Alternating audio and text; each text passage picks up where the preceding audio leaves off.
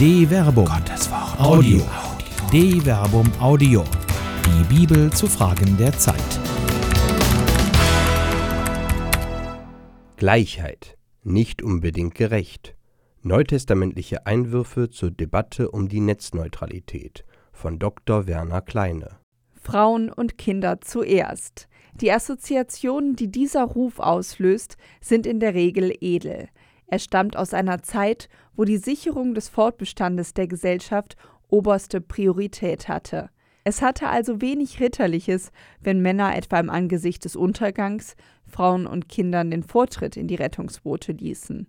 Es war eine soziologische Notwendigkeit, ein gesellschaftlicher Zwang, denn Frauen, gerade im gebärfähigen Alter, und Kinder sicherten den Fortbestand der Gesellschaft. Ihre Bevorzugung in der Not war dadurch gerechtfertigt.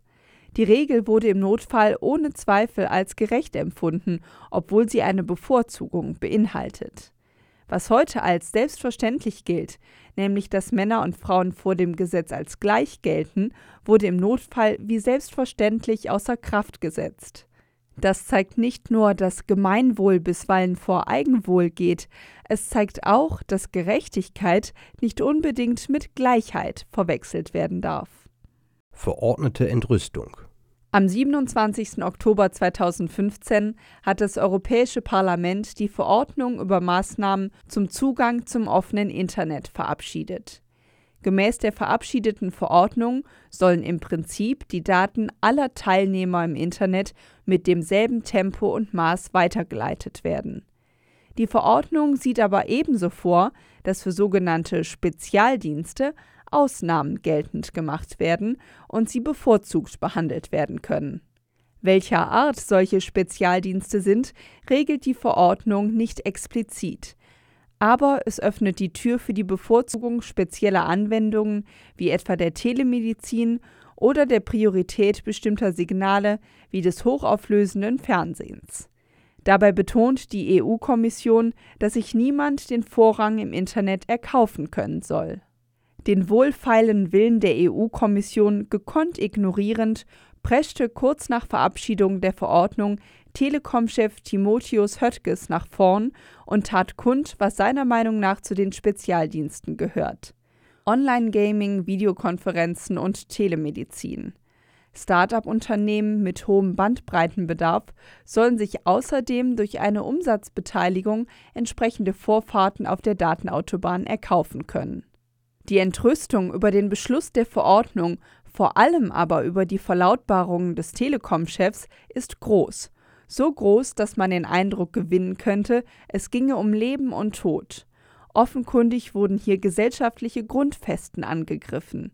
Schließlich sind doch vor dem Gesetz alle gleich. Dürfen da manche gleicher sein? Die Illusion der Neutralität. Die Forderung nach Netzneutralität ist auf den ersten Blick verständlich. Das Netz ist auf eine merkwürdige Weise unsichtbar. Es scheint allen zu gehören. Hat da nicht jeder ein Recht darauf, gleich behandelt zu werden? Nicht nur, dass nicht klar definiert ist, was unter Netzneutralität zu verstehen ist. Bereits jetzt gibt es eine bestehende strukturelle Ungerechtigkeit. Die Daten werden jetzt schon aus technischen Gründen ungleichmäßig verteilt. Die einen besitzen einen 50.000er VDSL-Vertrag, andere einen 16.000 DSL-Vertrag. Man zahlt also bereits jetzt für unterschiedliche Geschwindigkeiten unterschiedliche Preise. Und selbst innerhalb eines bestehenden Vertrages macht es einen Unterschied an Geschwindigkeit, wie weit entfernt der Internetnutzer vom Router bzw. vom Verteiler ist. Der Wettbewerb hinterlässt also bereits auf dieser Ebene seine Spuren. Das Leben ein Wettbewerb. Der Wettbewerb an sich ist nicht verwerflich. Paulus selbst erinnert im ersten Korintherbrief, dass das Leben selbst ein Wettbewerb ist. Wisst ihr nicht, dass die Läufer im Stadion zwar alle laufen, aber dass nur einer den Siegespreis gewinnt? Lauft so, dass ihr ihn gewinnt. Jeder Wettkämpfer lebt aber völlig enthaltsam, jene tun dies, um einen vergänglichen, wir aber um einen unvergänglichen Siegeskranz zu gewinnen. Darum laufe ich nicht wie einer, der ziellos läuft, und kämpfe mit der Faust nicht wie einer, der in die Luft schlägt, Vielmehr züchtige und unterwerfe ich mein Leib, damit ich nicht anderen predige und selbst verworfen werde. 1 Korinther Kapitel 9 Vers 24 bis 27. Es ist dem Menschen eigentümlich, nach dem ersten Platz zu streben. Weil es zur Conditio Humana gehört, fordert Paulus auch die Glaubenden auf, nach dem Siegespreis zu streben. Letzteren soll es freilich um den unvergänglichen Siegeskranz gehen. Das Ziel ihres Lebens ist das Sein bei Gott.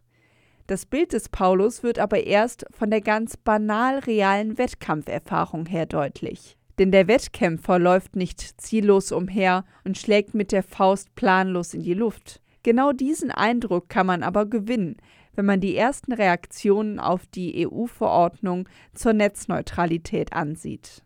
Höflichkeit. Menschlich, aber unwirtschaftlich. Man gewinnt dort den Eindruck, als sei die Gleichheit in sich schon gerecht. Sicher gehört zu den kommunikativen Errungenschaften des Abendlandes, dass man Schwächeren gegenüber den Vorrang lässt.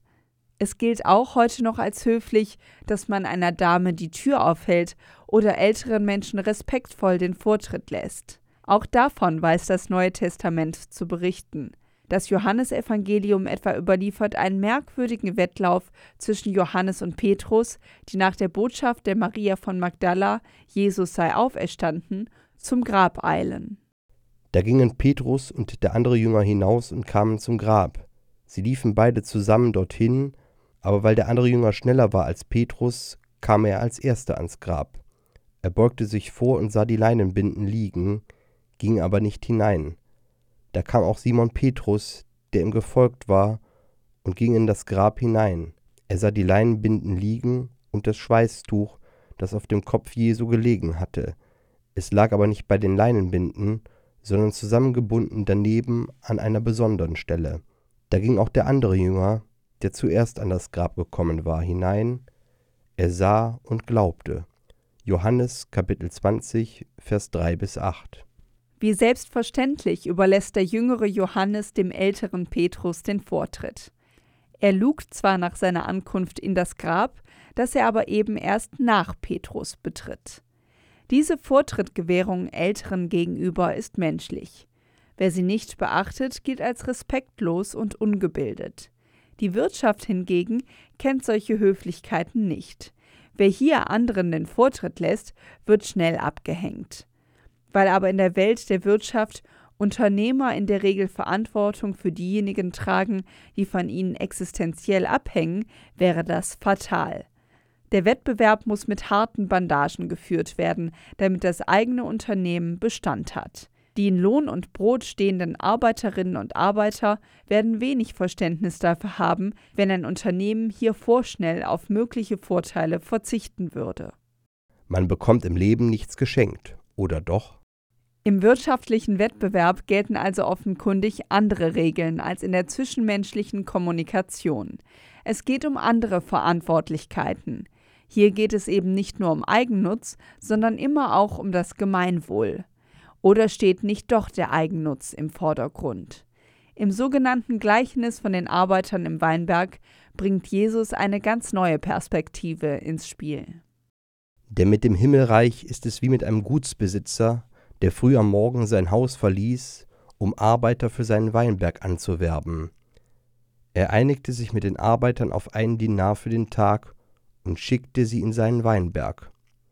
Um die dritte Stunde ging er wieder auf den Markt und sah andere dastehen, die keine Arbeit hatten. Er sagte zu ihnen, Geht auch ihr in meinen Weinberg, ich werde euch geben, was recht ist. Und sie gingen. Um die sechste und um die neunte Stunde ging der Gutsherr wieder auf den Markt und machte es ebenso. Als er um die elfte Stunde noch einmal hinging, traf er wieder einige, die dort herumstanden. Er sagte zu ihnen, Was steht ihr hier den ganzen Tag untätig herum? Sie antworteten, Niemand hat uns angeworben. Da sagte er zu ihnen, Geht auch ihr in meinen Weinberg. Als es nun Abend geworden war, sagte der Besitzer des Weinbergs zu seinem Verwalter, Ruf die Arbeiter und zahle ihnen den Lohn aus, angefangen bei den letzten bis hin zu den ersten. Da kamen die Männer, die er um die elfte Stunde angeworben hatte, und jeder erhielt einen Dinar. Als dann die ersten an der Reihe waren, glaubten sie mehr zu bekommen, aber auch sie erhielten nur einen Dinar. Da begannen sie über den Gutsherrn zu murren und sagten, die letzten haben nur eine Stunde gearbeitet, und du hast sie uns gleichgestellt, wir aber haben den ganzen Tag über die Last der Arbeit und die Hitze ertragen. Da erwiderte er einen von ihnen, Mein Freund, dir geschieht kein Unrecht. Hast du nicht einen Denar mit mir vereinbart? Nimm dein Geld und geh. Ich will dem Letzten ebenso viel geben wie dir. Darf ich mit dem, was mir gehört, nicht tun, was ich will? Oder bist du neidisch, weil ich zu anderen gütig bin? Matthäus Kapitel 20, Vers 1 bis 15. Das Gleichnis spielt mit dem Verständnis von Gleichheit und Gerechtigkeit. Der erste Affekt, der den Hörer und die Leserin des Gleichnisses ereilt, ist doch der der offenkundigen Ungerechtigkeit, die durch die Gleichbehandlung der Arbeiter besteht. Gilt nicht gleicher Lohn für gleiche Arbeit? Matthäus erzählt das Gleichnis geschickt. Die Reihenfolge der Einstellung wird bei der Lohnentgegennahme umgekehrt. Dadurch entsteht eine spezielle Dramaturgie. Die Arbeiter wissen untereinander nichts von dem jeweils vereinbarten Lohn. Sie wissen nur, was jeweils ihnen versprochen wurde. Und sie wissen, wer wie viel gearbeitet hat. Es ist doch nur allzu verständlich, dass bei denen, die länger gearbeitet haben, die Erwartungshaltung auf eine höhere Entlohnung wächst, als sie sehen, was diejenigen erhalten, die nur vergleichsweise kurz gearbeitet haben. Gleichheit ist absolut, Gerechtigkeit relativ. Die gleiche Entlohnung aller ruft daher einen großen Protest hervor. Bezogen auf den Stundenlohn haben nämlich die, die nur kurz gearbeitet haben, ein Vielfaches mehr verdient. Genau hier liegt die vermeintliche Ungerechtigkeit, die durch die Ineinssetzung von Gleichheit und Gerechtigkeit entsteht. Im Gleichnis von den Arbeitern im Weinberg geht es zuerst um die Frage der Gerechtigkeit Gottes.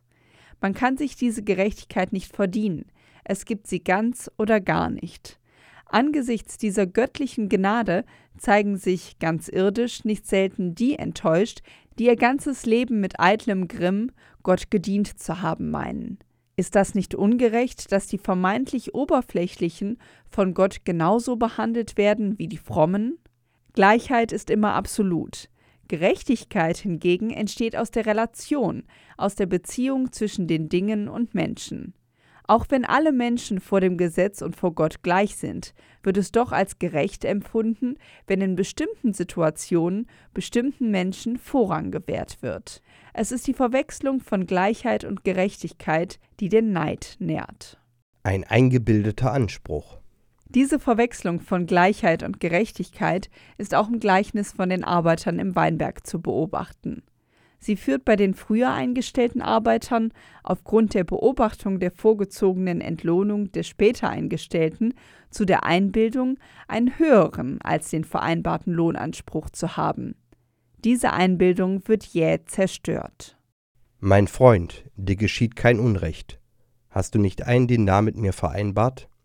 Nimm dein Geld und geh. Ich will dem Letzten ebenso viel geben wie dir. Darf ich mit dem, was mir gehört, nicht tun, was ich will? Oder bist du neidisch, weil ich zu anderen gütig bin?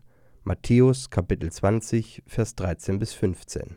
Der Geber hält sich an die getroffenen Vereinbarungen, nicht mehr und nicht weniger. Er kann mit dem, was ihm gehört, tun, was er will. Es gibt keinen Anspruch über das hinaus, was mit dem Geber vereinbart wurde. Was bleibt, ist Neid. Neidneutralität. Die Überlegungen führen zur Ausgangsfrage der Netzneutralität zurück. Die Grundfrage ist, wem überhaupt das Netz gehört. Der Anspruch, es würde allen gehören, wird schon an der Tatsache gestört, dass sich der User per Vertrag den Zugang zum Netz erkaufen muss. Er erwirbt sich mit diesem Vertrag den Anspruch, mit einer bestimmten Geschwindigkeit im Netz zu surfen. Diesen Anspruch kann er gegebenenfalls einklagen. Auf der Seite der Anbieter von Inhalten verhält es sich ähnlich. Wer Inhalte im Netz verbreitet, muss entsprechende Speicher- und Serverkapazitäten erwerben. Auch hier regulieren Verträge Art und Umfang. Von der wirtschaftlichen Warte her besehen ist es prinzipiell nicht verwerflich, wenn man sich hier höhere Geschwindigkeiten erkaufen kann. Genau dagegen aber erhebt sich das Wehklagen. Dabei wird der normale User kaum merken, ob seine Mail ein paar Millisekunden früher oder später beim Empfänger eintrifft. Vielleicht wäre es hilfreich, die scheinbare Gleichheit aller noch einmal einem Gerechtigkeitstest zu unterziehen. Nova Terra. Das Internet scheint für viele, gerade der jüngeren Generation, immer schon da gewesen zu sein. Es ist doch immer alles überall verfügbar gewesen. Man scheint geradezu einen Anspruch auf Kostenlosigkeit zu haben.